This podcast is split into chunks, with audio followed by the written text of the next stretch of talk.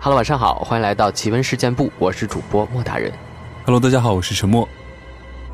好的，那今天第一个故事就由我来先分享。嗯，我前段时间到成都以后，是在一个地产公司上的班。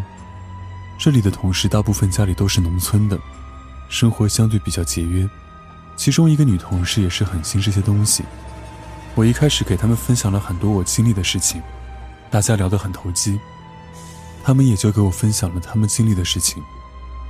这个女生的家在农村，她离开家以后，一开始是在广州的工厂打工的，工资待遇比现在成都的单位好，但是也比现在的工作辛苦，因为长期加班赶工，所以遇到过一次很奇怪的事情。他们一起工作的组上，有一个很年轻的妹妹，长得很漂亮，是个重庆妹子，性格爽朗耿直，所以大家都很喜欢她。可是，一起工作了不到一个月的时间，那个妹子却突然之间消失了。最开始大家以为是不是工作太累了，所以自己辞职走了。毕竟打工的人流动比较大，她又是一个人在外面租房子住的，大家也没有太在意。上面管事的人说，他辞职了，回老家了，大家也就信了。他们上班是一个周夜班，一个周白班的轮换。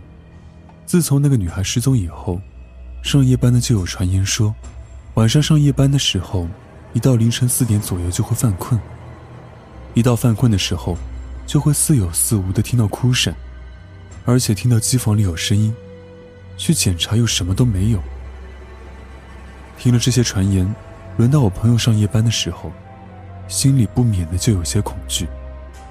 就这样提心吊胆的工作，前三天都没有听到传言中那样异样的响动，他就想，或许是那些人听错了，也就不再自己吓自己的，安安心心的上夜班。结果到第五天，他上班的时候，到三点，他就犯困了。前一天上了夜班。他是睡到下午开饭才起的床，不至于这么快就犯困。可是那天就是一到三点，眼皮就开始打架，而且放眼一看，所有人基本都是一个状态。他本来就有点信这些东西，就特别警醒。可是熬到四点的时候，真的就熬不住了一样，脑子里模模糊糊的，然后就听到了传说中的哭声，机房里有敲打东西。和东西掉在地上的声音，他们就一群人一起停了工去查看，还是一无所获。后来时间长了，很多女工都不愿意上夜班，他们的工作是打钉子的，如果犯困是很容易把手打伤的，所以大家就联名给工厂要求解决夜间怪声的问题。最开始那些人都是敷衍他们，还说他们愿意做就做，不愿意做就走。说煽动谣言的人直接开除。渐渐的，那些困难户也就松口不问了。直到事情过了大半年，工厂里散发出了恶臭，恶臭的源头就是机房。然后就有一个和失踪女孩关系很好的工友老乡说，女孩根本就没有回家。他跟自己家里联系过，说那女孩根本就没有回去，就要求这边工厂给个说法。工厂就说。女孩是真的辞职走了，回没回家他们怎么知道？就有工人开始质疑机房里的恶臭问题，领导就说是机房老化了，夏天气味重是很正常的。直到后来，工厂出了第二个事情，所有的事情才真相大白。厂长有个侄子，是男工人的工头，类似于班长那种官职，长得很肥很腻的那种。但是平时为人还是耿直。有天早上上班，大家发现那个胖子死在了工厂的厂房里，是自己上吊自杀的。吊死的脚下放着一封遗书，遗书上把他强奸那个女孩子分尸详细的写在了信里，而且说，自己自从女孩子死了以后，一直觉得女孩跟着自己。加上工友们的传言，实在抵不过压力，所以自杀了。看到这里，大家肯定以为这就是真相了，对不对？我听到这里都以为是真相，可是事实并不是如此。胖子只是代罪羔羊而已。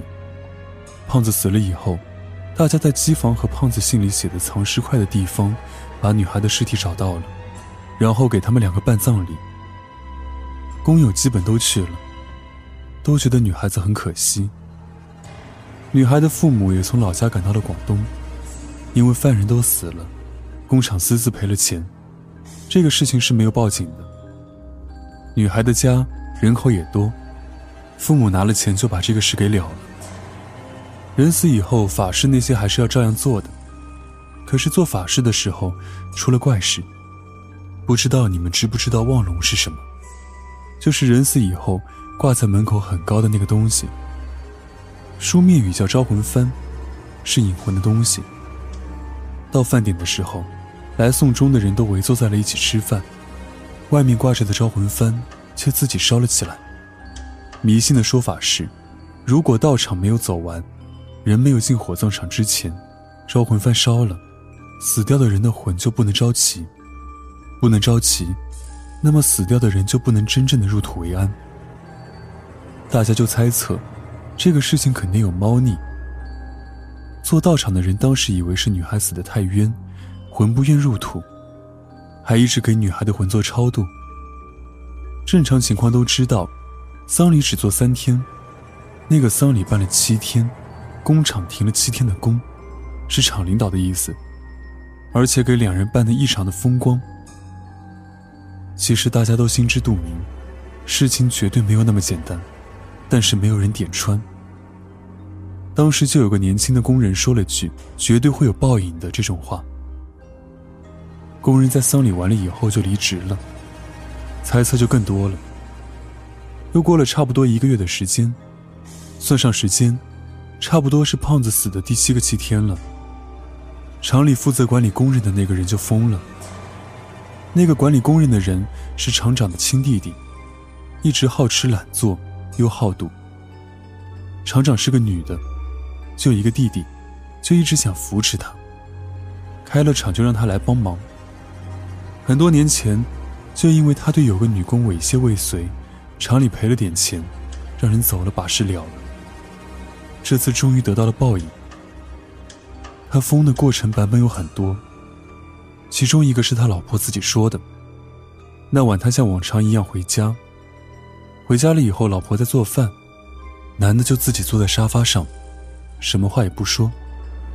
饭做好了，他老婆就叫他吃饭，他老婆叫了很多声，看他没反应，就走过去叫。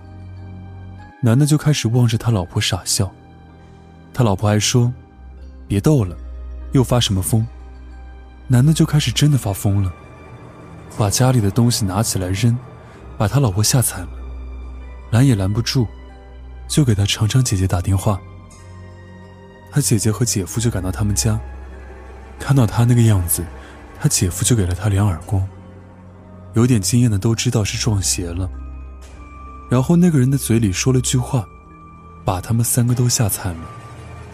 从那个男的嘴里发出来的是另一个男人和一个女人的声音，说的是：“我们死的那么惨，你还动手。”嫌命长了，然后就开始动手打他姐夫，劲很大，两个女的在旁边拉都拉不开。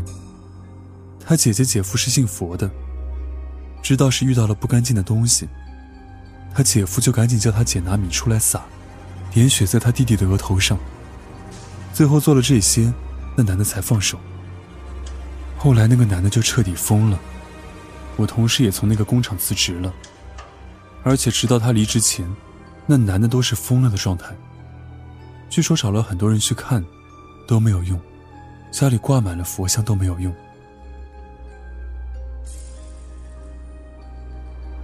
这个故事是我听老人们说的，但是闹鬼的那个地方，我白天去看过，几年以前已经是烂尾楼了，现在是什么样我不知道。我把这个故事分享给大家。一九四九年。新中国成立了，解放以后，在成都龙泉的黄龙溪的一个河边同时起建了两栋小高层的楼房。楼房只有三层，按照院子形式修建的。房子修好以后，就让住户们同时入住。二单元的房子里，人住进去什么事儿都没发生过。可是，一单元的房子住进去的人，一到晚上入睡时，只要关灯，就能看到一个白胡子老头叫他们滚出去，说这里是他的家。人们害怕的，有些就搬走了，有些不信邪的就开着灯睡。睡着之后，那白胡子老头就出现在梦里，还是告诉他们，这里是他的家，叫那些人搬出去。时间久了，住在那儿的人就把这件事儿反映给了组织上。大家都知道，当时的文化大革命是反封建迷信的，责骂了反映的人一顿，就把人给骂回家了。那些没地方住的人也没有办法，只有悄悄地请看风水的人来看。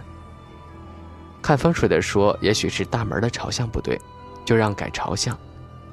可是门朝向从正对河边到修到了左边。又修到右边，还是不管用。最后无奈之下，全部集体去上诉，反映房子的问题。当时刚解放，驻地部队是有的。当时的领导听了以后大怒，就说无神的国家绝对不可能出现这种事儿，就派了当时一个小部队进去住。部队的人进去住了以后，依然看到了这个白胡子老头。老头说的还是那句话。这里是他家，叫他们滚出去。部队的人也吓得不行，对着白胡子老头出现的地方四处开枪，把房子打得半残的样子。